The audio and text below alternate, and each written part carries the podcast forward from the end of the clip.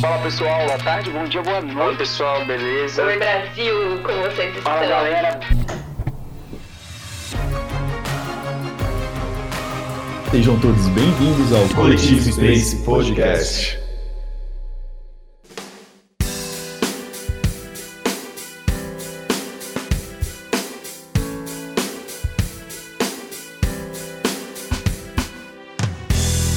Pessoal, bem-vindo a mais um coletivo Space Podcast.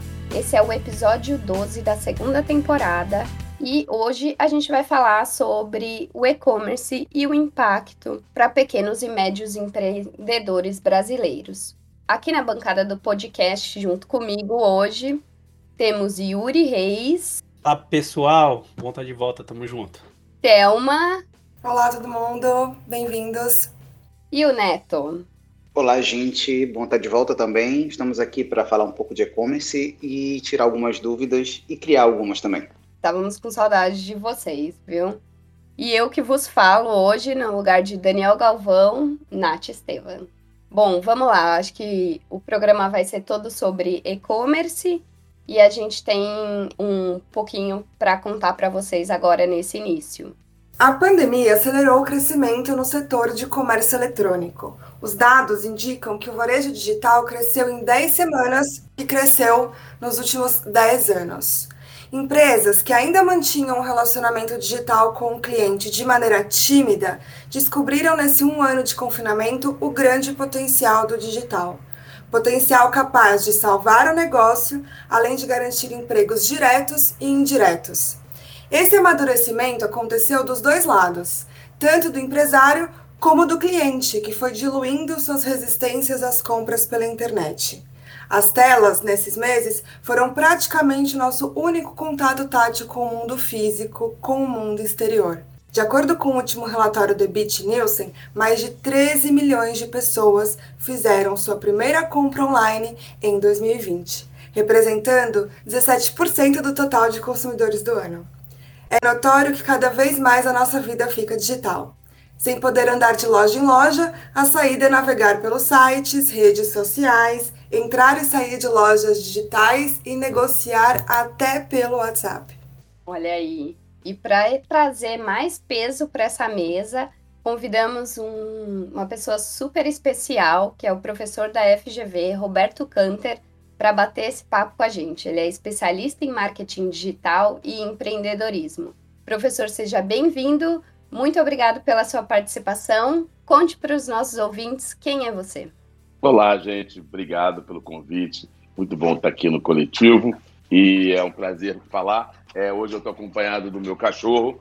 Ele não é um especialista em e-commerce, só é um especialista em relacionamento, entendeu? Então é possível que alguma hora ele emita uma opinião mas eu consigo tentar, vou tentar traduzir o que ele fala. Bom, primeiro é interessante na né, questão do e-commerce, mas eu queria primeiro dizer que o e-commerce nada mais é do que um canal, né? Então a gente a, a conversa vai falar de e-commerce, mas na prática vai falar sobre canais de venda, né? A maneira pela qual as empresas é, vão se conectar e se conecta com seus públicos, com seus consumidores. E sem sombra de dúvida, o e-commerce é aquele que talvez uh, mais tenha crescido, talvez não, tenha crescido porque a gente muitas vezes fala de e-commerce, mas tem um detalhe, Nath, que a gente vai falar, que é o tal do social selling.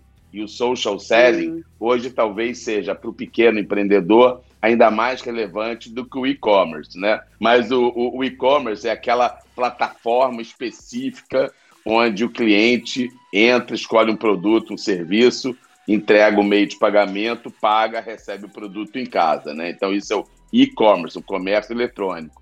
E existe o social selling, que é o WhatsApp, o Instagram, né, o Facebook, né, é o, o código Morse, é, maneiras eletrônicas pela qual você faz essa intermediação entre o produto e o cliente, tá? Então, eu, eu sou Roberto, eu sou carioca, é, Deiro vai perceber pelo sotaque. Vocês não estão me vendo, mas eu não sou nativo digital, ao contrário de vocês. Eu sou um, um imigrante digital é, que rala pra caramba para poder é, falar temas que são relativamente atuais e contemporâneos quanto o mundo digital. Mas eu nasci físico, então eu nasci analógico. eu venho me digitalizando aos pouquinhos. Eu tenho assim, uma formação uh, bastante eclética, eu uh, fiz economia, trabalhei em mercado financeiro, trabalhei em varejo familiar. Uh, num determinado momento fiz um, um MBA na FGV, na Fundação, e aí, quando eu terminei de fazer o, o, meu MBA, eu fiquei muito amigo dos meus colegas, mas também fiquei muito amigo dos meus professores, inclusive o coordenador do curso, o professor Luiz Sá. E um dia, meu único, chefe, meu único chefe na vida me ensinou, Roberto, se você quiser alguma coisa, você pede, porque o não é a única resposta que você já tem garantida. E aí eu fiz uma pergunta para ele que literalmente mudou minha vida 180 graus. Eu perguntei, Luiz, eu queria uma coisa. E ele falou, o que você quer, Roberto? Eu falei, eu quero dar aula. Você quer dar aula de quê? Finanças para marketing. E aí, dessa pergunta e dessa resposta, né, eu passei a fazer aquilo que eu mais adoro na vida, que é dar aula. E aí eu comecei a dar uma aula, duas, cinco, dez, vinte, trinta, quarenta por ano, mudei minha vida, passei a voar o Brasil inteiro nas asas da fundação. Desse caminho das aulas, acabaram abrindo novas oportunidades, né? E aí, uma das oportunidades que surgiram foi um professor, grande amigo meu, é, vale a pena alguma hora a gente bater um papo com ele, se vocês quiserem, sobre preço, Roberto Assef. E um dia ele falou, Roberto, olha, eu já falei sim, você vai trabalhar na Endeavor. Eu falei, que beleza, Roberto. Mas o que é Endeavor? Aí ele explicou que era Endeavor, era uma ONG voltada ao ambiente empreendedor. Eu não tinha uma menor ideia do que era, obviamente já falei que sim. É, fui trabalhar na Endeavor e a Endeavor acabou é, me conectando a esse mundo né, do ambiente empreendedor. Na época, praticamente todos os projetos da Endeavor também eram analógicos. Né, se falou em né, a Beleza Negra, a, a, que é uma marca aqui do Rio, de é, um salão de beleza, ele era um dos primeiros, com foco né, a, na raça negra, foi um dos primeiros grandes é, empreendedores Endeavor. E eu fiz várias mentorias durante muitos anos, Uh, e hoje eu continuo super atuante no, no ambiente Endeavor. E esse ambiente Endeavor também foi se modernizando. O que eram as empresas analógicas, hoje praticamente todas elas são digitais. E tudo estou explicando porque num determinado momento, é, através da Endeavor, eu, eu conheci o mundo startupiano. Né? Eu não tinha a menor ideia. Na época, vocês, possivelmente, né, a Natália não era nascida, mas nessa época, tem uns 15 anos atrás, resultado eu acabei entrando nesse mundo da startup, fui, fui trabalhar como mentor numa grande aceleradora carioca chamada 21212, fazia mentoria para pequenas empresas e eu, eu ajudava algumas empresas é, do ramo é, fazendo venda para ajudar a vender na internet. Eu não tinha muita experiência, mas também muita gente não tinha, né? Era uma época que quase ninguém tinha experiência alguma, né? Então quem tinha mais ou menos um olho era rei. E, e aí eu comecei a entrar nesse mundo é, a minha realidade toda são pequenos é, negócios. Eu, eu, tenho uma área de consultoria é, onde eu, 99% dos meus clientes são PME, né? Então, eles são pequenas e médias empresas. Eu faço vários projetos junto ao Sebrae. Então, assim, essa realidade do pequeno empreendedor é a minha vida. Até porque eu também sou um pequeno empreendedor, minhas lojas, né, os meus projetos, todos eles são pequenos. Então, eu acho que a gente vai conseguir é, conversar bastante. E aí, nesse inteirinho desses últimos 10 anos, eu venho me especializando em canais, canais de distribuição, canais de distribuição integrados, né? Trabalho muito com um negócio chamado D2C, Direct to Consumer, que são levar as indústrias para o varejo, seja varejo físico, seja varejo digital. Como nos últimos anos, varejo físico é uma coisa mais complicada, venho me concentrando no varejo digital. Legal, vou até pegar um gancho nesse papo, para começar aqui a falar um pouquinho. E acho que como a Thelma trouxe nessa introdução para gente, e você também trouxe isso, a gente viu que o varejo digital teve um crescimento exponencial nos últimos dois anos. É, sabemos que a pandemia foi um fator fundamental para a aceleração desse processo, mas eu queria saber com vocês, foi o único? E o que, que a gente pode esperar para o pós-pandemia? A gente sabe que a gente está nesse momento de ascensão agora, né? Mas isso foi gerado só pela pandemia, já estava esse movimento crescente. E para o pós-pandemia, a gente pode continuar vendo esse grande crescimento? O que, que vocês acham? Assim, é, eu acredito o movimento para o e-commerce, para o comércio digital, ele vinha acontecendo, mas eu acredito que de maneira lenta é, o que a pandemia me mostrou do mercado? que quando o mercado quer, ele consegue se desenvolver rápido, quando há necessidade. Então, a pandemia criou essa necessidade do mercado. Ou as empresas se transformavam em, em empresas digitais, ou elas iam para o buraco, assim como foram muitas. É, a gente pode citar aqui exemplos das grandes, mas aí a gente, aqui a gente vai falar das pequenas, das pequenas e médias. É, as pequenas e médias, elas têm a dificuldade por não ter o aporte financeiro para investimento, elas não conseguem fazer um grande investimento para criar suas próprias plataformas digitais, seu próprio e-commerce, é, contratar de imediato, em uma semana do lockdown, uma equipe digital que vai fazer todo um trabalho. Então, é, eu acho que é uma união de tecnologia, é, de startups, de empresas que criam é, ferramentas de e-commerce, empresas que criam, que criam ferramentas de comunicação, sejam chatbots, enfim, e essas pequenas e médias empresas conseguem utilizar essas ferramentas para se efetuar a venda, tanto no comércio digital ou como, no, ou como nosso convidado disse, no, no, no, comércio social, vamos dizer assim, onde as pessoas é, entram em contato, que eu acredito que entrou em vigor na pandemia, porque é muito mais fácil uma empresa ela estar no, nas redes sociais e nos seus aplicativos de mensagens e efetivarem a venda através dali, porque gera uma comunicação, não só a venda, gera um laço com o cliente, do que só uma página de e-commerce onde a pessoa vai ali, clica, em dois cliques ela já efetuou a compra. Claro que são dois tipos de públicos distintos e a gente pode entrar nesse mérito lá na frente. Isso aí. Só corroborando com o Neto, assim, é, eu tenho o privilégio de participar de projetos e-commerce há, sei lá, uns 12 anos por aí. E lá atrás, assim, realmente tinha uma dificuldade para quem ia fazer um projeto, principalmente para um pequeno uma média empresa tinha um gargalo tecnológico assim. Então você tinha você tinha poucas plataformas que tinha, eu lembro o desastre que era você fazer um site no Magento, OpenCart, você tem que entrar no mundo ali, era muito difícil assim.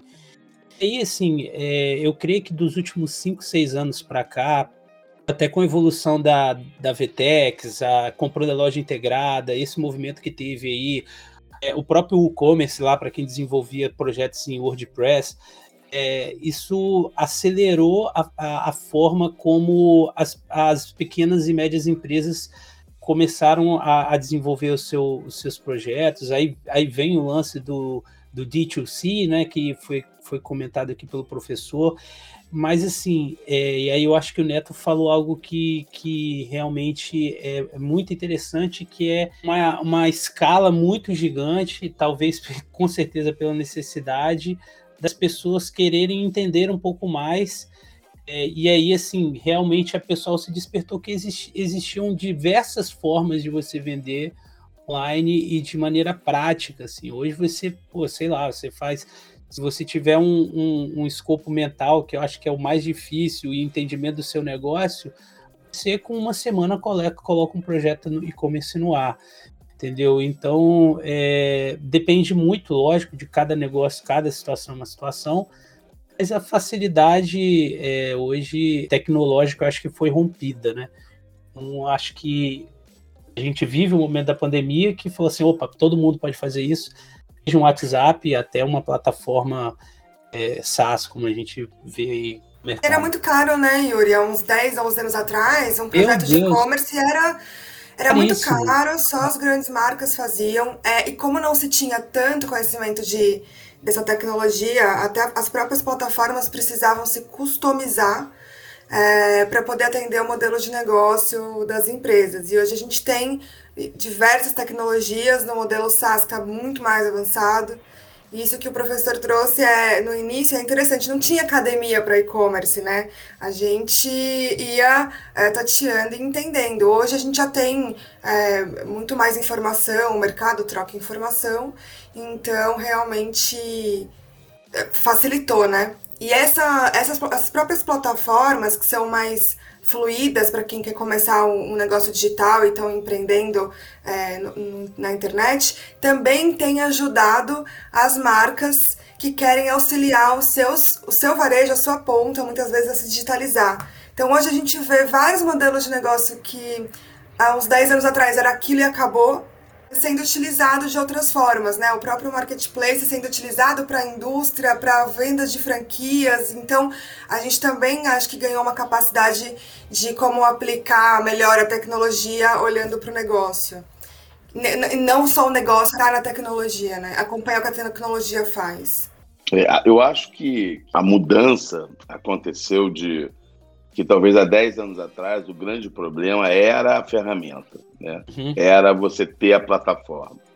E aí, e uma vez que você instalou a plataforma, como era um mercado muito menos competitivo, ainda assim, né? É, eu lembro que tem uma máxima de um amigo meu que fazia gestão há uns 6, 7 anos atrás de uma rede de lojas físicas e aí deram para ele o papel de tocar um e-commerce, né? E ele chegou, Roberto, é, a conclusão que eu cheguei do e-commerce, e-commerce é que nem balão.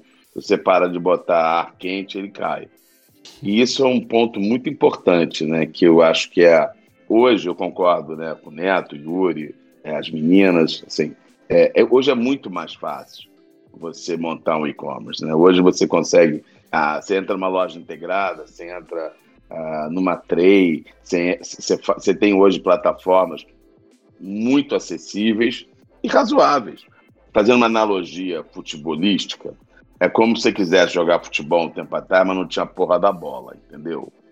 Agora você tem a bola. Mas o fato de você ter também a bola não garante que você vai conseguir jogar, tá certo? Entendeu? Porque você tem que ter umas. Você tem que ter os jogadores, você tem que ter, né? Você tem que treinar, você tem que ter, você tem que combinar com os adversários, que hoje é um problema muito sério, né?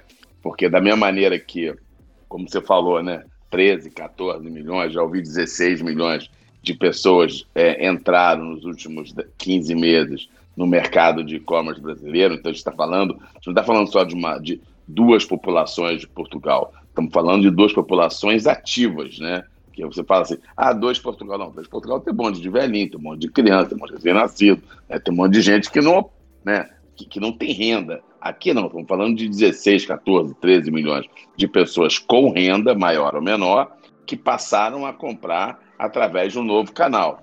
E isso é um número assustador, né? Sob, um bom ponto de vista, né? Assustador no bom sentido, é, sobre a pujança que o Brasil oferece para o mercado. O grande desafio do que a gente está falando aqui já não é mais a plataforma. A plataforma, realmente, hoje, você com mil reais, cinco mil reais, dez mil reais, você consegue montar projetos super bacanas. O problema é o que você faz no dia seguinte, entendeu? Sim. O problema é como é que você mantém. Porque assim, ah, me manda 30 fotos, eu te mando 30 fotos. Mas quem vai tirar foto na semana seguinte? Porque a essência de um e-commerce é manter. Assim, você tem 30 produtos. Como é que você vai controlar o seu produto? Que sistema você tem? E eu acho que tem uma coisa sobre social selling, né, que é essa venda, é, que de uma certa forma, o social selling, a venda pelo WhatsApp, a venda pelo Instagram, ela é, a, é o varejinho. Qual, qual, é a diferença do social selling para o, e-commerce? O e-commerce é uma maneira de você fazer venda de maneira exponencial. Tem o contato direto entre, teoricamente, o vendedor e o consumidor. O consumidor entra na plataforma, munido de um meio de pagamento, escolhe o produto ou o serviço, clica naquele trem, paga no cartão e recebe em casa. Ponto. Ele é simples, ele é direto, ele é fluido. O social selling exige que eu pegue um WhatsApp, mande pro neto. E aí, neto, como é que tá? E aí, beleza? E aí começa a conversar e mostra produto e fala: não, mas tá barato, não tá ótimo. E aí você tem todo um processo de venda no social selling.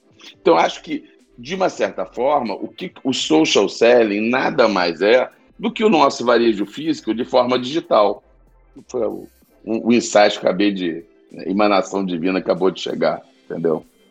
E eu acho um ponto que eu quero trazer para a conversa é: hoje a gente tem muitas opções de como vender online, né? E a gente entende que é fácil, mas não é tão fácil para todo mundo. Não. Né? É bem difícil. Então, acho que é, esse exemplo do futebol é muito bom. Porque plataformas no mercado trazem muito. Ah, beleza, eu consigo te entregar o seu site. Mas você precisa de um designer para poder montar a sua loja. Você precisa do sistema de logística. Você precisa, precisa de um do CRM, sistema você de pagamento, do CRM. E aí isso, que parece fácil, essa porta de entrada, começa a ficar muito difícil. E muita gente se ilude. Muita gente se ilude. E muita gente acha né, que só comprar a bola garante que vai jogar e vai fazer gol. Exatamente. Pois é, hoje no mercado a gente, a gente tem uma solução no mercado só, que é a Unbox, que ela traz uma solução compacta para pequenos e médios empreendedores, que eles já têm todo o sistema de pagamento e logística integrado. Então, Uhum. para o cara que está chegando e que não tem ainda é, conhecimento, é muito difícil. Qual é a plataforma de pagamento que eu tenho que assinar? Qual que é a melhor? Como que eu negocio isso? Como que eu negocio meu contrato no correio? Como que eu posso fazer isso? E os players no mercado hoje, eles oferecem a plataforma, mas não te oferecem tantas soluções. Você acaba tendo que se virar sozinho para escolher. Né? Então, hoje a gente tem uma plataforma só no mercado que consegue fazer essa entrega para os pequenos empreendedores, para que esse caminho seja mais fluido para eles, mas também é difícil. E, professor, falando sobre isso, assim, quais são esses é, desafios e barreiras de entrada para o PME nesse mercado? É, eu, eu, eu, eu, ousaria dizer que, que, que todo, todo o brasileiro ele é um ele é um ótimo executor, né? O brasileiro executa muito rápido, mas ele é um péssimo planejador. Planejador. Ele, não pla- ele não planeja nada. Sim. né? Há, há um tempo atrás, eu, eu fui, num, alguns anos, numa, numa palestra, aí eu estava lá numa mesa e tinham dois franceses, e eles estavam comentando, nossa, mas eu fico muito impressionado como o executivo brasileiro é criativo. E eu falei, olha, eu posso dar uma opinião contrária? Ele falou, pode. Eu falei, olha, eu acho que está confundindo criatividade com improviso. Eu acho que nós somos Boa. tremendamente improvisadores, entendeu? E a, a improvisação acaba dando uma cara de criatividade. Mas eu não estou negando que, que nós somos criativos. Até somos, eu acho até que a gente é. Só que é, é essa coisa de, sabe, o, eu, eu- eu brinco da Copa do Mundo, né? Deu tudo certo, menos o 7 a 1 entendeu? Mas tudo foi improvisado. E eu diria que isso é um ponto importante. Então, acho que primeiro, o, o primeiro ponto é planejar. Né? E, e planejar significa. é, o planejamento é uma coisa relativamente simples. Ele é feito de quatro etapas: diagnóstico, objetivo, estratégias, ações. E tem uma quinta idealizada que são as métricas. Quais são os indicadores que você vai usar para você? Então, eu diria que o primeiro ponto é diagnóstico. E nesse diagnóstico, existem algumas perguntinhas que são: afinal, quem é o meu cliente? Quais são as características dele? O que, que ele realmente quer, deseja, como ele se comporta, né? De uma maneira muito, muito simples, conversando, batendo um papo, né? É, olhando, observando. É, existe um outro ponto que é você mesmo, né? Então, o que, que você entrega de diferente? O que, acho que as pessoas estão muito no modo automático. Então, assim, ô, Neto, qual é a sua diferença, né? Quer dizer, o que, que você faz diferente? Como é que você enxerga o mundo de maneira que essa sua forma de enxergar o mundo, de agir, façam diferente? Então, acho que isso é um, é um ponto-chave. E quando você junta o seu cliente com o que você faz e compara um pouquinho com o concorrente, aí você entende claramente qual é o melhor caminho para você. Aí você consegue definir mais claramente qual é o, o tamanho e tipo da plataforma. Que, por exemplo, eu tenho clientes que querem vender, eu falo, cara, o seu produto ele funciona muito bem como clube de compra. Em vez de você tentar vender no varejinho, venda espontânea, vamos criar um clube de compra de café, um clube de compra de comida natural, um clube de compra de, de eventualmente fralda, um clube de compra de produtos de uso contínuo. Mas essa resposta do clube de compra, e aí no caso Unbox não serve, existem algumas plataformas, tem hoje duas grandes, né, Venda e Beta Labs, e já tem já algum sistema, alguns sistemas de pagamento que já estão trazendo a renda recorrente como base. E essas são alternativas inteligentes para o pequeno empreendedor que não tem estrutura comercial para ficar o tempo todo lembrando. E aí, Yuri, compra aí, compra aí. É, mas eu diria que esse é o, o grande desafio. O grande desafio do, do executivo, o primeiro ponto é um microplanejamento. É, eu, por exemplo, eu sou de um estado menor, não sou de um estado igual Rio de Janeiro e São Paulo. Já tive o privilégio de, de fazer projetos é, locais, hiperlocais, microlocais e nacionais. E assim, o quadro não muda. É, se você pegar uma empresa pequena, um microempreendedor e um, uma mega empresa, parece que é um, um, O cara acha que é tipo uma varinha de condão, entendeu? É, existe um desespero em, em não querer planejar. Eu não sei os outros, mas a grande maioria dos projetos e-commerce, eu acho que o pessoal acha que existe uma mágica, entendeu? E que as coisas. É verdade. E assim, e, e, e assim, eu, é, eu, eu vou dar um exemplo eu, eu fui fazer um projeto para uma multinacional. Eles são uma empresa é, conhecida nacionalmente, talvez até mundialmente, é, pelo produto deles. E eles queriam fazer um produto para o consumidor final, sendo que eles só trabalham no B2B. Uhum. E aí a gente, e eu fui para uma reunião de planejamento. Quando a gente começou a conversar sobre o produto, eles têm, tinham muito bem escopado o que era, mas eles queriam colocar a loja no ar em uma semana. Eu falei, tá, uma semana, mas vocês vendem um produto que pesa, sei lá, 200 quilos. Como é que você vai mandar uma piscina, entendeu? É, sendo que vocês só fazem isso com, em grandes quantidades, lá para a Amazônia, sei lá, lá para. Aí a gente começou a entender que realmente era um projeto que só dava para entregar aqui na Grande Vitória. E o modelo que, era, que eles queriam, que era um modelo de entender o perfil do consumidor para replicar isso no, no, no, no, na verdade era quase um modelo é, D2C, mas era focado só na venda final, é, funcionava eles pegando o, o, público daqui a entender o comportamento e melhorar.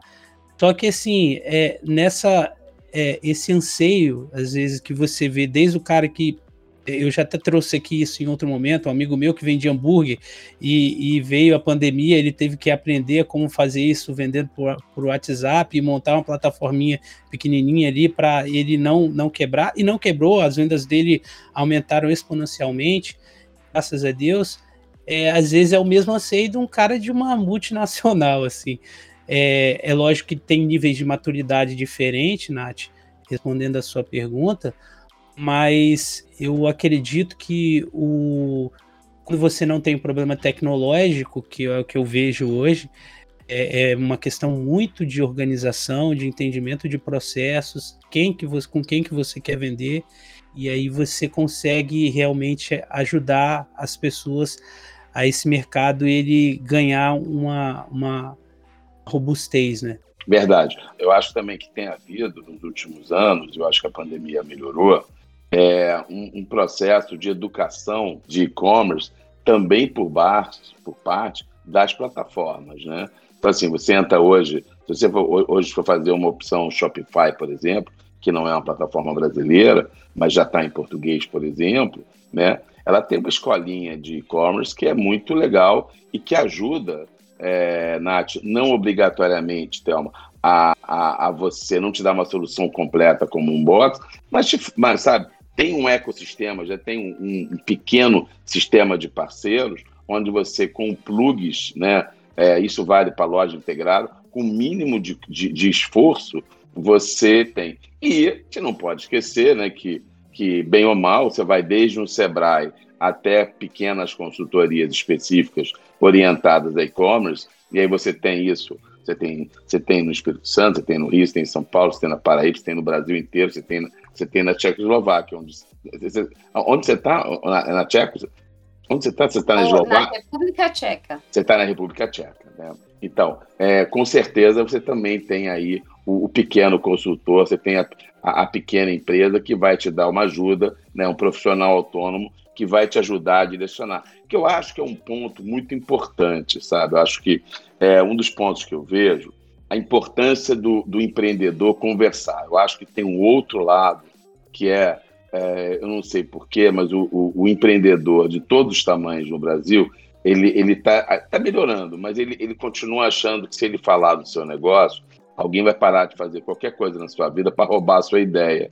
E é uma bobagem porque as pessoas têm outras missões e têm outros caminhos para fazer. Então, é, eu diria que uma das soluções também que eu aconselharia ao pequeno e médio empreendedor é conversar. Conversar com seu amigo, conversar com o professor, com, até mesmo, estava meia hora, um, um aluno meu é, me ligou, Roberto, você tem 20 minutos para bater um papo? Óbvio, claro, entendeu? É meu papel. Ah, não, vou cobrar você. Óbvio, bate o papo. E aí foi, pediu opinião e dei algumas ideias. Nossa, que legal, Roberto. Pronto. E uma ideia que eu dei, um caminho que eu dei uma ajustada, já resolvia, entendeu? Depois o cara segue sozinho. Eu acho que a gente tem que ter esse tipo de, de iniciativa, né? Tantas pessoas colocarem à disposição de ouvir os outros, mas principalmente as pessoas se predisporem a falar das seus, dos seus dilemas e desafios. Eu acho que quando isso acontecer, não só a gente vai se sentir menos solitário, como a gente começa a, a receber o caminho das pedras, né? Porque esse que é o, né, o, né, The Way of the Rocks, que é complicado, né? né? Você tem um cara que dá, pô, meu irmão, porra, abre essa porra dessa porta aqui, que fica mais fácil, isso flui e faz o caminho crescer, né? Sim, com certeza.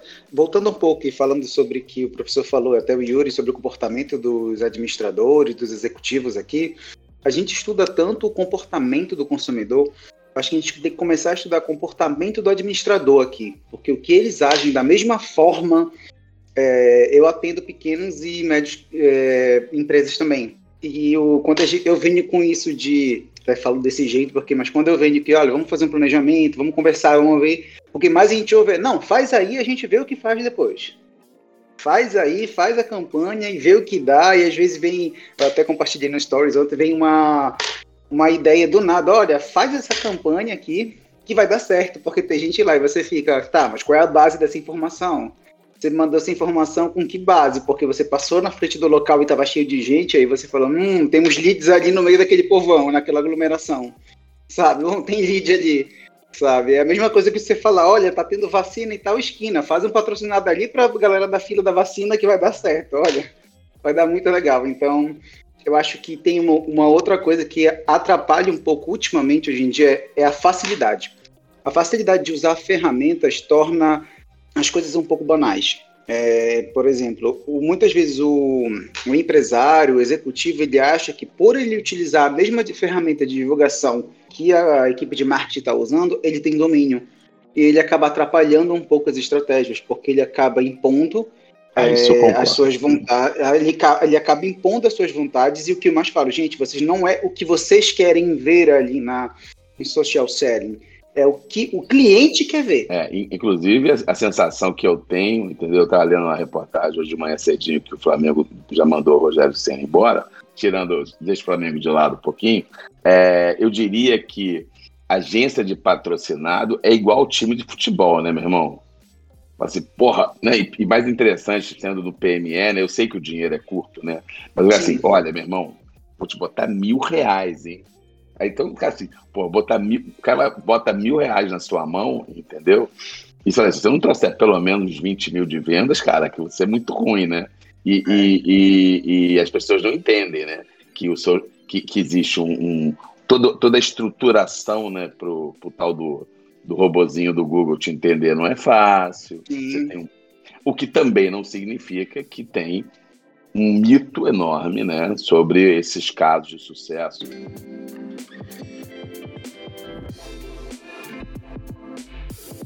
Aproveitando até então o tópico que vocês trouxeram aí, a gente está falando bastante sobre planejamento, né? Sobre como esses empreendedores precisam é, se manter, porque a gente sabe que, beleza, eu consegui entrar para vender online, né? Não foi tão difícil. Eu consegui, eu consigo vender online por vários canais hoje, mas como se manter no mercado é diferente, né? Então, se entrar está sendo mais fácil, mas se manter é um pouquinho difícil.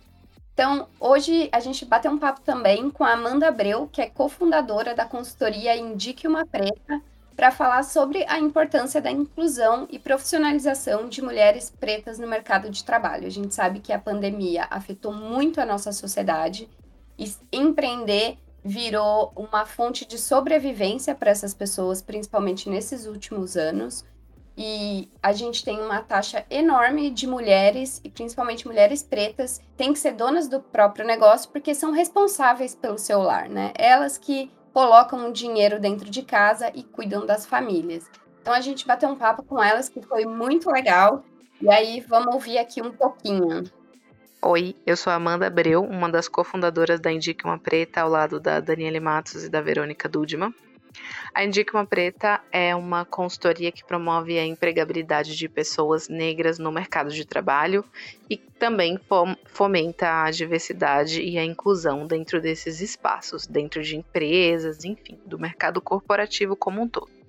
É, e a Indica uma Preta é uma rede né? Nós somos uma rede digital de mulheres negras que fomentam diversos tipos de assunto, como empregabilidade, é, saúde, finanças, enfim, todos os tipos de assunto. Dentro do Facebook, a gente tem um grupo né, de quase 8 mil mulheres que fazem esses debates e a partir do grupo a gente começou né, a se tornar aí uma empresa. A gente viu que é, essas conversas potentes elas poderiam trazer algo para o mercado de trabalho. Mas é, em 2020, com o assassinato do George Floyd, o mundo inteiro, o, a branquitude como um geral, descobriu o racismo e começou a nos procurar incess incessantemente. Então, diante de um fato tão triste, tão horrível, bem tardio, né? As pessoas começaram a perceber que de fato existe racismo e precisa se pensar numa movimentação de levar as pessoas negras para o mercado de trabalho. Então, a nossa empresa, a nossa consultoria, ela tá, a gente tá até o momento é conseguindo se flexibilizar em relação ao modo, né, digital, ao modo de como a gente está trabalhando hoje. Então, acho que é por aí. E esse ano a gente também fez bastante parcerias, né? Nós fizemos algumas parcerias, porque a gente tem um braço também de conhecimento, de levar conhecimento para nossa rede. Então, esse ano a gente estruturou alguns cursos com alguns de nossos parceiros. Então, um dos cursos foi um curso de marketing digital, especialmente para mulheres negras, com uma parceira nossa da empresa BeHub.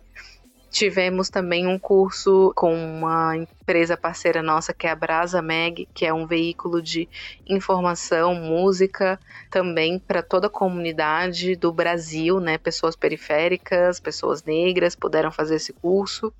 E também tivemos um especial é, em parceria com a Rede Preta, Comprando de Preta, um workshop com a Unbox, onde nós reunimos mulheres negras empreendedoras para esse workshop, para elas ouvirem, né, da Unbox ali, como fomentar seus negócios é, no digital, como estruturar um e-commerce, como fazer isso de uma maneira mais didática e como é, esse conteúdo, né, que esse conteúdo, que esse, que esse produto, ele seja visto de uma maneira mais né, acessível para todos. Então foi um workshop bem legal e com certeza, né, essas mulheres elas são empreendedoras e o digital ele vem mais forte que nunca, né? O e-commerce também, a gente sabe que as pessoas negras elas é, são empreendedoras natas, né? O mercado, uma vez que o mercado de trabalho nega essas pessoas, essas pessoas vão é, trilhar os seus próprios caminhos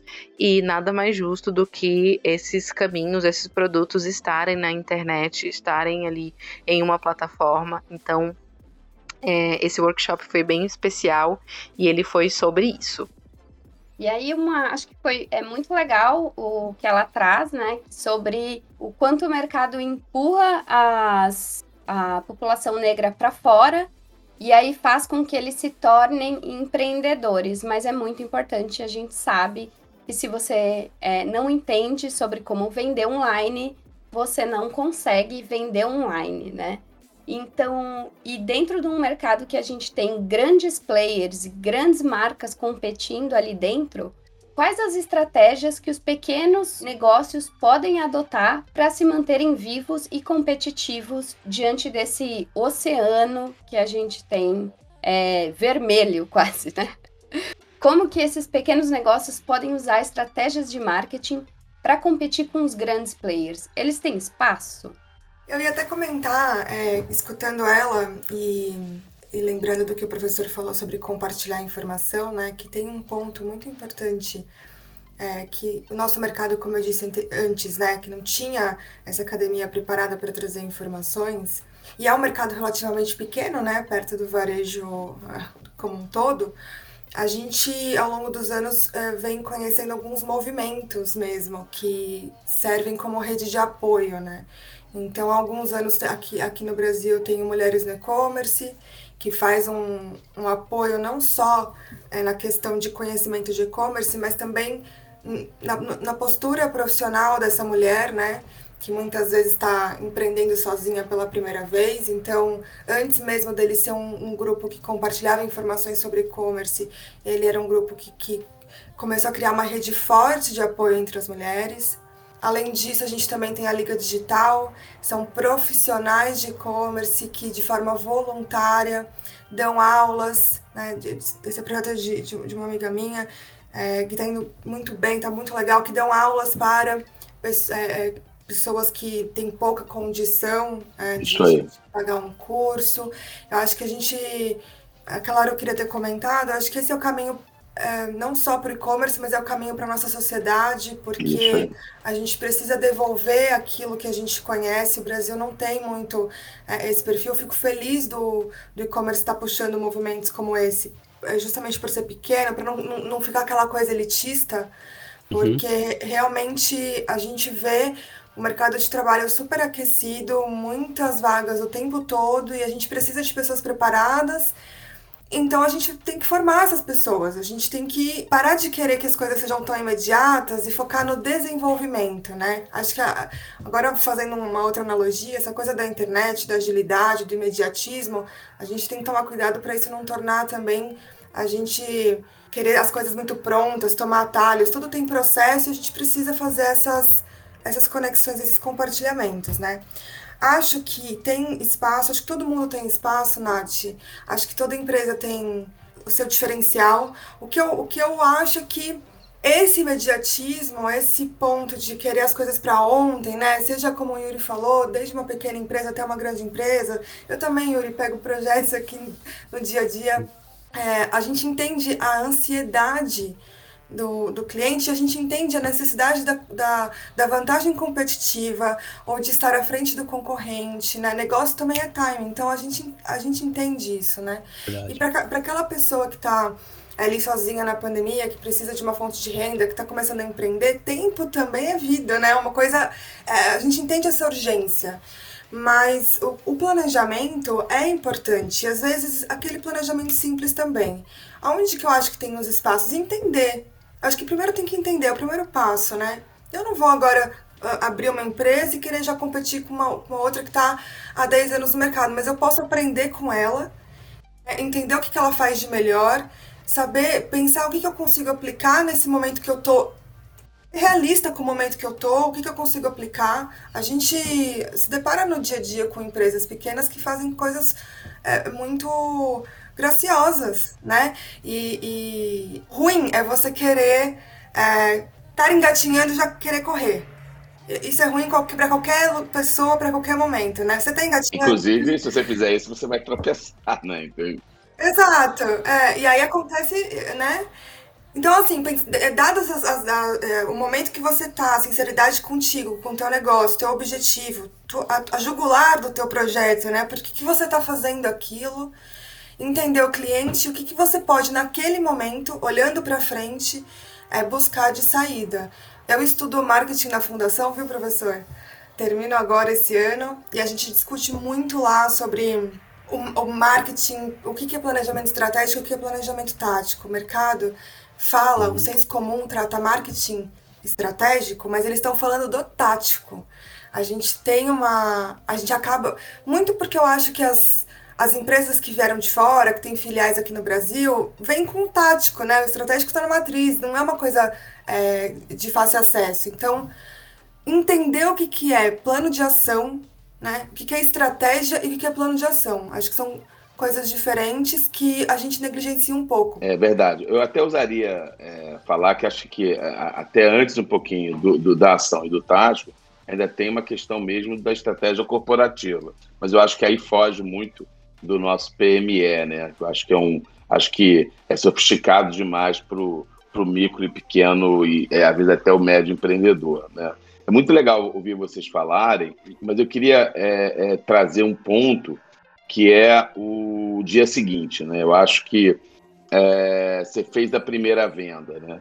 É, é, é, custoso você conseguir o primeiro cliente, é, conseguir todos os seus primeiros clientes, todos aqueles que nunca compraram com você, nunca usaram seu produto, seu serviço. Isso é um desafio. Então, é, eu diria que o digital, como qualquer negócio, enfrenta dois desafios. O primeiro desafio, né, que é aquilo que a gente chama de atração, né? Como é que eu atraio atenção? Que é um, obviamente, quando você tem uma loja de rua, você bota desde uma banda na rua, uma vitrine bacana, ou uma fachada, ou você vai para um shopping ou uma rua movimentada, em qualquer lugar que você esteja, né? Então, sei lá, eu estou em Vitória, vou montar uma loja lá na Praia do Canto, ou vou lá em Vila Velha, né? né? Ou se onde quer que eu seja em São Paulo, eu vou monto uma loja bacaninha em Pinheiros, ou eventualmente eu moro, ou na, se eu estiver na Zona Leste, eu vou na Anália Franco, não importa, né? Eu posso também ir em Vila Velha, eu posso, sabe, existem lugares na praia, existem lugares, né? É, e possivelmente né, na República Tcheca, né, em Praga também tem algumas determinadas ruas, né, onde é muito comum, né, você poder é, andar lá e você vai ter um movimento natural. Ok. É, quando você abre uma loja na, no, na internet, né, eu não sei se, o, se você tem esses números, né? Mas atualmente 100 mil lojas são abertas todo mês. 100 mil lojas. No mundo inteiro. São abertas em torno de 100 mil lojas todo mês. Isso no mundo. No mundo. 100 mil lojas todo mês. Então você imagina, né? São a quantidade de lojas são abertas todo mês. Cara, isso sem contar as trocentas que já existiam antes, né? Então, assim, é uma guerra surreal. Então você tem que ter uma estratégia de atração. E, e nessa hora é, existe uma ilusão. Ah, mas eu tenho 5 mil seguidores no meu Instagram. E, não, então meus 5 mil seguidores irão comprar. Eu tenho pelo menos 5 mil vendas feitas, né? Porque meus 5 mil seguidores, ou 50 mil seguidores, ou um milhão de seguidores irão ser os compradores. Uma doce ilusão. número de pessoas que te seguem absolutamente não tem a ver com o número de pessoas que convertem. Então, isso é um problema muito sério que a gente tem que ter, né? Quer dizer, uma vez que a bola está no jogo, eu falei, ok, como é que a gente joga? Então, eu tenho uma, uma dificuldade de atrair. E para isso, o atrair, e perguntando, Roberto, como é que o pequeno e o médio podem fazer? O pequeno e médio podem é, investir em é, impulsionado, né, em propaganda na internet? Pode. Mas também, é, é, você já viu o cara que investiu 20 reais por dia ganhar dinheiro? Já mas tem que ter um pouco de sorte e tem que ter um produto muito específico para poder dar certo. Caso contrário, você vai ficar a ver navios. Bom, então o, a gente tem o primeiro desafio grande, que é a atração, né? Como é que eu faço para as pessoas saberem que eu existo? E aí, nessa hora, eu acho que o marketplace, né, que é o shopping digital, talvez seja a, realmente a melhor maneira que eu diria para as pessoas serem é, tentarem automatizar o pequeno e médio, tentar automatizar. Óbvio, né? É, divulgar no WhatsApp dos amigos, é, divulgar no Instagram, divulgar no Facebook, é, ter uma listinha no, no, no seu WhatsApp, ter uma lista maior no Telegram, tudo que você puder organizar e conversar e tentar fazer com que o, o, o marketing de boca a boca, né, é, a indicação funcione, melhor.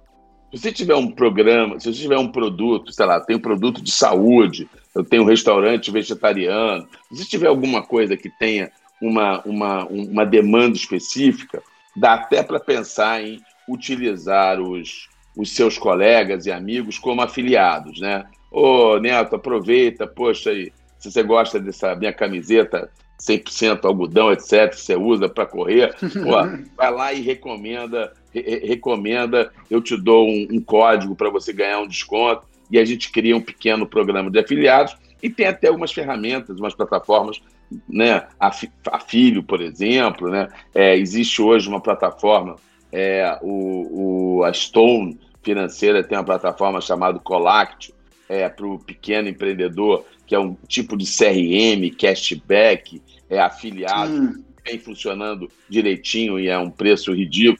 É muito Professor, barato. Se eu não me engano, a Amazon faz isso também. Se você indica livros isso, e tiver li e, pelo seu link, você também gera um, isso, um valor para você. Um código. Né? Então, então, isso é uma maneira. Mas a verdade é que para você conseguir fazer a primeira venda, eu acho que hoje você fazer parte de um marketplace, que pode ser um Mercado Livre, uma Magalu, uma B2W, é, um, uma Amazon, é, uma Dafit, eventualmente até mesmo marketplace mais direcionados e focados no seu negócio, eu diria sim, sim. que ela é chave para você tentar começar a sair do zero e, e fazer a, algum tipo de venda.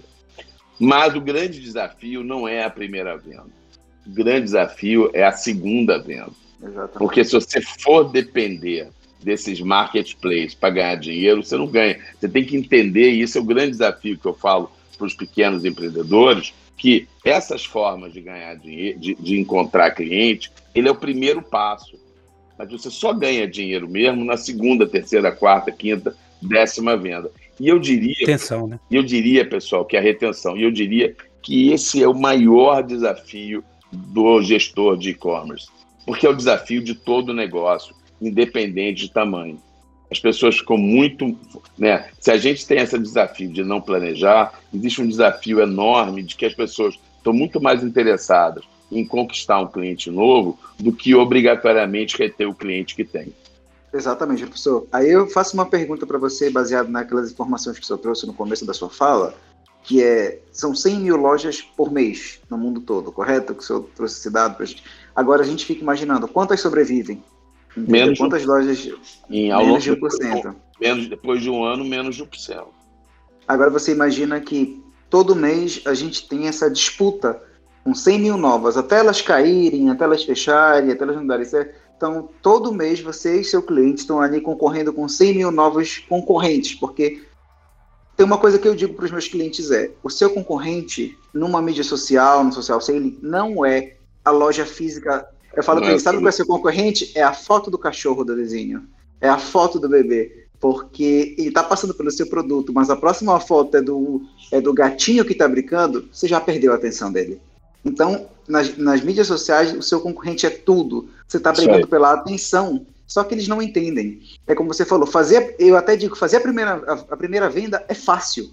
É muito fácil fazer a primeira venda. Você pode jogar uma promoção, pode jogar o cupom de desconto, pode jogar brinde, você consegue fazer. Agora eu quero ver, como você disse, eu quero ver você fazer aquele cliente voltar a comprar uma segunda, uma terceira, e muitos caem nesse erro, porque eu até entendo que tem uma parte administrativa, tem um estoque que está parado, e é produto que pode vencer e tem que ser vendido, e é dinheiro que eles querem. Porque o, o gestor ali da empresa, ele, ele pensa muito no dinheiro, ele pensa muito no money. Então, para ele, ele vê o estoque ali, ele vê só dinheiro dele parado ali no estoque. E ele quer dinheiro no bolso. Então, ele não quer saber se vai vender depois, ele quer vender aquilo que está ali. Concordo, ele, ele, é muito imediatista. Isso, ele tá, exatamente. Ele, e ele ocupa o tempo dele, o tempo todo querendo vender aquele produto para o novo, né? Que ele acha Exatamente. que ele tem uma, uma, uma falsa ilusão que vender para o novo cliente dá menos trabalho que vender para o cliente velho. Porque, porque vender para o cliente da base exige uma estratégia de relacionamento, existe que você tenha processo, exige que você tenha, sabe, uma estratégia né, por trás né, de relacionar. E esse nome, né, como por acaso né, vocês falaram, o uso da estratégia não é uma coisa que nós brasileiros temos enraizados, né? Gente, é uma, esse é um, é um, é um, problema cultural nosso, né? A gente é, é o tal do país do jeitinho, do improviso. Só, só completando o que vocês estão falando, uma das é, já já me perguntaram isso algumas vezes, tá? Mas como é que eu faço para eu não morrer, eu concorrer por exemplo, com uma Magazine Luiza, com esses grandes players, sendo que eu vendo produtos semelhantes. Recordo que eu falei aqui em alguma das, das participações que nós fizemos, em alguma das dos episódios, que é, se você não tiver um conteúdo diferente, e aí assim, eu acho massa um projeto como veio o áudio aqui é, das meninas, eu tenho alguns amigos que eu tenho, por exemplo, um amigo que trabalham com um projeto chamado Vix Invisível, que eles eles fazem o social, vão vão para rua, cuidar de gente de gente que está na rua, tal, e eles têm um produto que está por trás que eles vendem para tentar sustentar esse projeto, assim. Então, o conteúdo por trás é muito rico. É, eu até já citei uma vez um, um cliente meu que ele tinha um e-commerce pequeno, ele tinha que com, competir com, com grandes clientes, ele vendia instrumentos musicais. Então, ele começou a mostrar é, os detalhes de cada instrumento, em cada vez que ele ia vender o produto. E, e aquilo começou a virar o negócio do cara. O cara duplicar, triplicar, ele tinha uma base de clientes no Espírito Santo, hoje o cara tem clientes no Brasil inteiro, porque o conteúdo por trás que ele estava entregando era mais do que uma venda. E aí, aí. É, entrelaçado a isso, quando a gente desenhou e começou a conversar, as pessoas gostavam de conversar com os caras que apareciam no vídeo, que eram os vendedores da loja. Então a gente transformou cada vendedor da loja em um consultor por área, entendeu? E, e aí quando o cliente conversava, conversava com o cara que ele via no vídeo lá do YouTube. Então é, a, a, o brasileiro tem esse potencial de conteúdo e eu acho que é, a gente trazer isso à tona faz com que a pessoa se apaixone pela marca e aí ele é vai reter aquele cliente. E aí tem a questão do relacionamento, desde a forma como você dá um oi no WhatsApp ou a forma como você é, entrega um conteúdo faz com que é, aquilo ali tenha relevância. E aí você consegue sobreviver nesse mar dos 100 mil. Exatamente. É, porque o, acho, acho, acho que foi cirúrgico, né? Que o, o grande. Porque entre a atração, né? Que é o falar oi, eu existo, e a retenção, que é a consequência da conversão, existe a nutrição, né? Que é a construção da autoridade. Então, é como que o micro, o pequeno empreendedor consegue sobreviver num mar onde ele é impactado por dezenas de outros milhares de micro igual a ele e com grande, se ele tiver algo autêntico. Se você tiver algo autêntico. Você, não precisa ser, o produto não precisa ser autêntico. Você não precisa ter um violão próprio, mas você pode ensinar de maneira autêntica as pessoas a tocar um violão, entender de música, ouvir de música. Então eu acho que esse é o grande barato e aí acho que a gente fecha, né, essa ideia assim, como que o pequeno e médio empreendedor pode sobreviver nesse mar, como é que no tal do mar vermelho, como é que eles podem criar o mar azul? No momento que eles mostram ao mundo, é um trabalho de formiguinha, isso é uma coisa Exato. importante. Você não começa na segunda e tem resultado na terça, você começa na segunda e tem resultado meses depois, mas o resultado vem e quando ele começa a vir, começa a rolar um boca a boca e o crescimento é exponencial e vale a pena. Mas você constrói hoje a sua construção se você não tem preço para competir, a sua construção tem que ser a partir de você educar, né? construir conteúdo, educar as pessoas de uma forma engraçada, diferente, lúdica. Eu acho que é essa, né? aproximando as pessoas, dizendo: olha, Roberto, você não toca nada de violão, você acha que é um zero à esquerda, mas não tem problema. Olha, cara, olha como é legal. Vou te ensinar aqui um passo a passo, vou te falar qual é o melhor instrumento. E aí depois, naturalmente, eu falei, cara, gostei pra caramba. E, cara, mas qual o violão que eu compro? Pronto, a venda já tá feita, entendeu? É inverter a regra do jogo. Só também colocar um, um ponto, também, acho que para eles sobreviverem, entenderem a diferença entre o e-commerce e o social selling. Porque eles misturam tudo, eles acham que é, muitas vezes eu, eu tenho uma visão do seguinte: quando o cliente ele vai no e-commerce, ele vai no marketplace, ele já sabe o que ele quer ele já pesquisou sobre o produto, ele já sabe o que ele quer, ele já sabe qual vai ser a solução do problema dele. Ele vai lá e efetua a compra. E muitas vezes o pequeno e médio, ele não vai saber lidar com essa compra imediata, ele não tem a quantidade de produtos necessários, às vezes, de pessoas, então também não adianta você colocar no marketplace 200 buscarem e você só tem 10 unidades, você vai acabar gerando uma revolta e o cliente falar, ah, não vou mais comprar ali. E eles entenderem que é isso que você falou, é o trabalho de formiguinha, é saber vender é ter uma forma de comunicar diferenciada para que o cliente fale, olha, interessante, ele não pode ter meu produto agora, mas eu fui atendido tão bem, ele passou a informação tão bem, que quando ele tiver aqui o produto novamente, eu vou aqui procurar, ou eu vou comprar dele um produto semelhante, mas ele me, que ele me atendeu tão bem, me convenceu que eu vou comprar uma outra linha aqui. Então essa que é a diferença. Eles só, eles só querem saber geralmente em vender, vender, vender e saber diferenciar onde eles devem estar. Eles têm que estar no e-commerce, no marketplace ou no social selling. E eu acredito que o pequeno e médio, inicialmente, eles têm que estar no social selling para poder alavancar suas vendas e criar uma base forte para poder manter a empresa durante um bom tempo, principalmente na época de pandemia. Isso é até legal, porque um ponto é o marketplace era o maior canal de venda, né, para esse público, né, para os pequenas sim, e médias sim. empresas é o maior canal de venda de entrada. Mas as vendas pelo WhatsApp são 74% das vendas desses pequenos é, e médios empreendedores.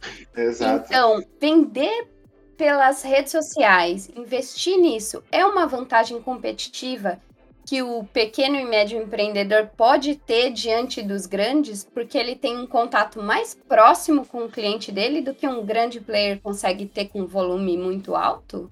Bem, eu acredito que sim. Primeiro, que quando você compra de um pequeno é, produtor ali ou de um, de um pequeno comércio, você está comprando da sua região, vamos supor, é mais, vai chegar mais rápido na sua casa. Eu vejo assim, uma empresa grande, você vai ter uma série de burocracias e, e aprovações até você finalizar a compra e o produto está na sua casa.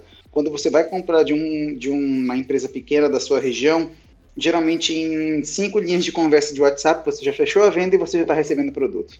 Então, é, é, esses pequenos comércios apostarem nisso, nessa velocidade. É, você verdade. pode muito bem comprar no Magazine Luiza, mas você vai esperar ali, o Magazine Luiza não, patrocina a gente, que mesmo demorando a gente compra, hein? Patrocina a gente, Magazine Patrocina Luiza. a gente. Mas aí é, você vai ter o tempo de espera, e dependendo da urgência do cliente, ele não vai comprar no Magazine Luiza. Ele é. vai comprar naquele produtor ali local. Acho que é o único. pagamento, né, no WhatsApp agora. Sim, né, é, acho que o Brasil foi um dos primeiros que recebeu o pagamento foi. pelo WhatsApp. No, que quando cheguei, ah, tava, tava ativado no meio, eu cheguei em Portugal, não tem mais. É, fora o Pix, né? Fora o Pix, Sim. que é um, é um avanço espetacular. Mas eu, eu, eu, eu, eu diria que também acho que tudo isso funciona. O único momento que isso não funciona, que é o comércio local, é quando você tem uma marca à sua frente, né? Porque ainda existe, né, o poder da marca, e o poder da marca, às vezes, ele, ele é maior do que essa visão, né? Então, o desejo de uma determinada marca, que é um assunto para a gente poder conversar isso num outro podcast, entendeu? Tem um poder, obviamente, enorme, né? E isso faz com que uma boa parte dos consumidores abram mão de uma logística melhor, ou até mesmo de um preço melhor, para poder, obviamente, usufruir de uma marca. Algo que antes, né, na época, de, quando você tinha muito físico e internet, é, a internet sempre foi o canal do preço, preço, preço, preço, e em função né, da pandemia, né, é, marcas começaram a vender os seus produtos pelo único canal que tinha, que é o digital, e as pessoas passaram a pagar preços mais, mais comuns, né, mais, mais convencionais, né, menos orientados ao mais barato. Né? Então tem tido também uma mudança bacana sobre isso. Mas, de novo, né, acho que é um assunto para. O que não falta é assunto, né? falando sobre consumo, canal, marca, etc. Eu acho que é um, é um, é um, é um o tempo é infinito.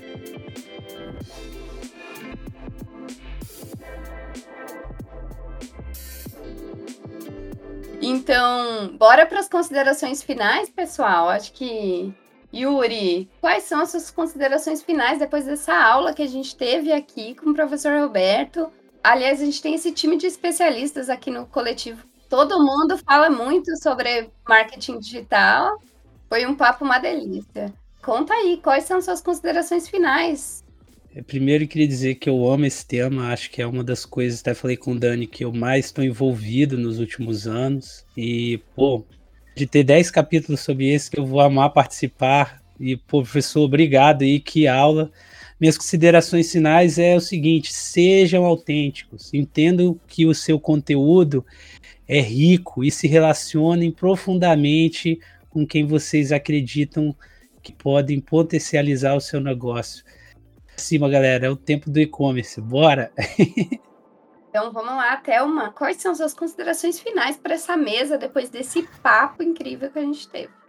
Considerações finais é busque informações. Busque informações, leia, busque dados, pesquise, é, olhe, olhe as fontes, né?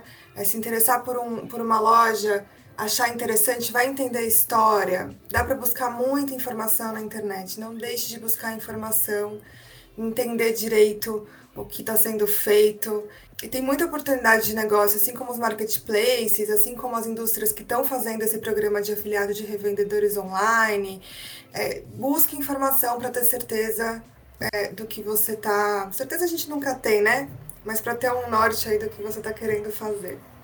Bem, colocando aqui, é, digo mesmo que eu e o Yuri é, trabalho há anos com e-commerce, com social selling e com pequenas e médias empresas, que foi o que me possibilitaram, possibilitaram estar aqui em Portugal fazendo mestrado. Foi justamente as pequenas e médias empresas, é, trabalhando para eles, fazendo consultorias até hoje no Brasil. E eu acho que todos, além de buscar conhecimento, é tudo, é busque profissionais. Tem que tirar essa mística da cabeça de que marketing é gasto, marketing é investimento. E principalmente hoje em dia. A gente tem aí, se a gente pegar trechos do podcast e a gente colocar dessa gravação e colocar, você pode ver 100 mil empresas ah, entram nas redes sociais por mês. Mas quantas você ouve falar? Quantas na sua timeline, na sua bolha chegam? Então, para você ver, será que às vezes esse número de sucesso poderia ser maior se eles contratassem um profissional de marketing ou até mesmo assistissem alguma consultoria. Nós temos várias consultorias, até mesmo nas próprias redes, então é buscar conhecimento e principalmente os pequenos empresários. Vocês têm tanto agências quanto freelancers para estarem dando esse, esse apoio, essa consultoria. Então, invistam em marketing, porque o retorno não vai ser agora, não vai ser amanhã, não vai ser na terça, como o professor falou. Vai ser daqui a alguns meses e vocês vão estar agradecendo e se tornando ricos, que eu sei que é isso que vocês querem. Então, eu, eu acho, que, acho que cada um falou, foi legal, porque a gente não teve aquela a, a ideia das cores, né? Então, acho que cada um, cada um falou da cor predileta. E a minha consideração final é o seguinte: é, converse, saia da sua bolha, pega o telefone, pega o WhatsApp, pega uma pessoa que você acha bacana, interessante, alguém que tem um negócio semelhante ao seu, diferente do seu, e converse. Abel, cara, eu tô com um desafio, cara, eu queria uma ajuda. É, como é que você fez? Conversa, entendeu? Conversa com pessoas jovens, pessoas velhas, pessoas sabe, que, que trabalham, que podem, que são admiradas por você. Conversa. O não você já tem, né? Então, assim, porra, não posso, tô atolado, não tem problema. Liga, se é uma pessoa que você quer muito conversar, insista, entendeu? É troque. É, não fique preso à sua bolha. Eu acho que é, se você criar conteúdo, se você cuidar de uma parte estratégica, se você contratar, entendeu, tivesse o um entendimento que marketing é investimento e você eventualmente pedir ajuda e você fizesse quarto pilar, que é falar do seu desafio, eu acho que as chances do pequeno, médio, microempreendedor não serem aqueles que depois de um ano morreram são absolutamente enormes. Concordo plenamente. Eu que trabalho na área de produto, então, para a gente é muito importante estar tá conversando com todos os clientes e não clientes e todos os tipos de pessoas para conseguir criar um produto que realmente seja útil, né? Então, acho que conversar mesmo é um, é um bom caminho aí para você conseguir entender o que está acontecendo fora aí da sua bolha. Isso aí.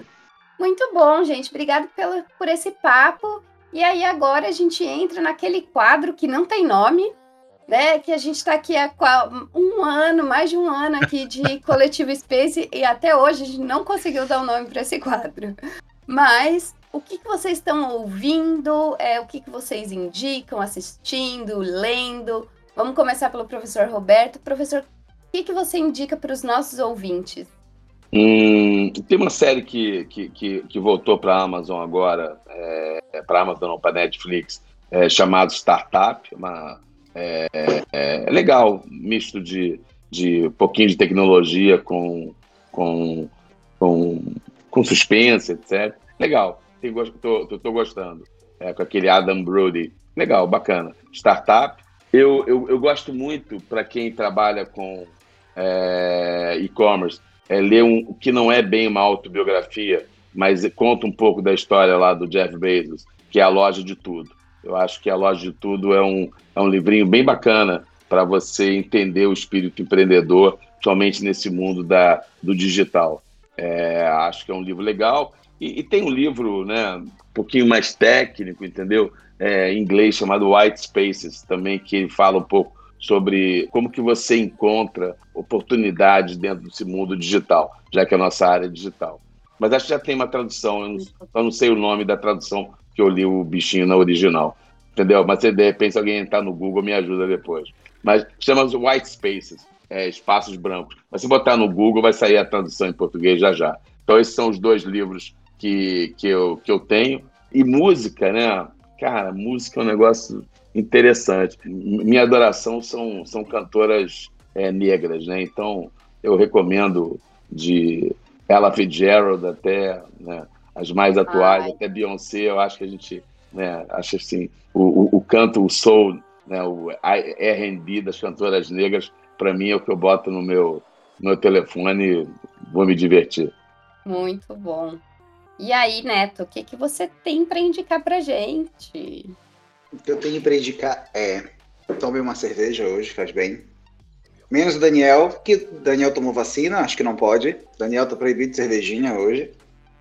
E, mas, mas eu vou deixar uma dica aqui. Olha, é muito interessante. Eu assisti essa semana, não sei se indicaram nos outros podcasts, mas o filme Luca é uma animação da Disney infantil, cara. É muito bom, sabe? Ensina valores muito bons para todos, eu acho que não só para as crianças, mas para todos. É um filme super divertido, super alegre, que dá vontade de você ir para a Itália e alugar uma Vespa. E eu acho que eu vou fazer isso. Eu vou para a Itália e vou alugar uma Vespa, porque eu preciso andar de Vespa na Itália. E comer muito macarrão, mas o que eu tenho feito é assistir filmes, ver séries, tomando cervejas e é isso. Eu acho que a minha indicação é simples hoje, é só o filme Luca para assistir e se divertir nesse final de semana. Boa. E aí, Yuri, o que, que você tá lendo, ouvindo? O que, que você anda fazendo? Então, é, eu, eu tô vendo Loki, para quem gosta do universo Marvel. tô curtindo Nossa, é bom. Muito, muito, muito, muito, muito bom. Nossa, Ele ainda não pegou a Sylvie não, mas vai pegar, entendeu? Vamos lá. É. Spoiler, spoilerzinho da manhã. É uma mistura muito bem equilibrada, é muito bem feito, cara. Recomendo a todos. Eu também queria recomendar um livro que é a Startup de 100 dólares um livro que ele fala um pouco sobre valor, liberdade. Ele conta a história de ele tá tá, ele tem menos de 35 anos e ele ele roda vários países do mundo sem nunca testar salário, mas a moral por trás ele usa alguns estudos de caso, é muito legal o livro, então fica aí minha minha recomendação, bem bacana. Mas vale muito a pena ver Loki. E aí, Thelma, o que, que tem pra gente? O que, que você está conseguindo fazer né? Com tanta coisa que você faz, mulher. Pois é. Essa semana eu assisti Jojo Rabbit, aquele filme que foi que ganhou o Oscar de melhor roteiro adaptado. Eu fiquei. É lindo. Eu fiquei encantada com a, com a forma lúdica, a forma como o filme se coloca a proposta lúdica no, logo no início, junto a uma crítica logo no início. É, então ele é, ele é sério, mas ele, ele conseguiu romper essa, essa questão de, do peso, ele não é denso. E eu super indico, porque eu gosto de assistir filmes que fazem a gente pensar. Não, não entregam, não explicam. Eles acontecem e você é responsável pelo, pelo seu processo, né? Eu acho que no momento que a gente está vivendo é, aqui no Brasil e nas trocas de internet, isso dá um outro programa também, é, eu super indico porque é uma lição, tem uma lição muito forte ali é, de empatia. E esse filme é, é muito interessante que você começa a assistir, você fala que, que coisa esquisita, que filme esquisito. Fica confusa, né? É. E aí depois você entende que o filme é necessário. O filme é necessário nesse Sim. momento. Eu tô impactada pelo filme, eu não vou trazer mais nenhuma outra indicação. Eu queria só trazer esse filme, assistam. Sim, é muito legal. E como mostra é, sobre resistência, né? A importância da resistência. Então, acho que cabe muito para esse momento do Brasil que a gente está vivendo. Então, para aproveitar até esse gancho, né, sobre da gente falando sobre resistência, com, é, eu quero indicar o que eu tenho visto é um canal no YouTube muito legal. Eu já acompanhei bastante tempo, mas é o Tempero Drag, com a Rita Von Hunt.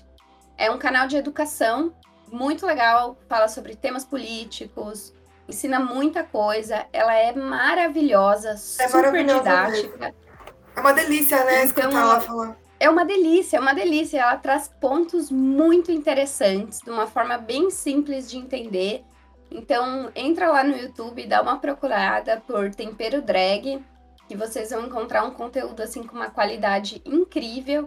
E acho que para a gente conseguir é, melhorar a nossa qualidade profissional, a gente precisa primeiro criar um. desenvolver o nosso intelecto para isso, né? Então, é muito importante, eu acho que o Tempero Drag traz assuntos que são super interessantes e que vão contribuir bastante. Fica aí a minha indicação, então, para o final desse programa. E eu queria agradecer de novo, professor. Muito obrigada. Eu que agradeço, gente. Foi ótima, assim, contribuiu muito para a gente. É, valeu por esse papo. Muito obrigado, professor. Valeu, gente. Eu que agradeço. Um ótimo final de semana para todos. Foi muito, muito bom estarmos juntos. Podem contar comigo Foi. nas próximas vezes. Que aula, que Pode aula. Pode deixar. Vamos ter muita coisa ainda para falar. E esse programa teve a produção de pauta por Margarida Pinheiro, a edição e produção por Andrei Dias, a capa por Leonardo Ávila. Valeu, pessoal. Até mais. Até o Valeu. próximo programa. Valeu, galera. Valeu, tchau, tchau, gente. tchau. tchau. tchau.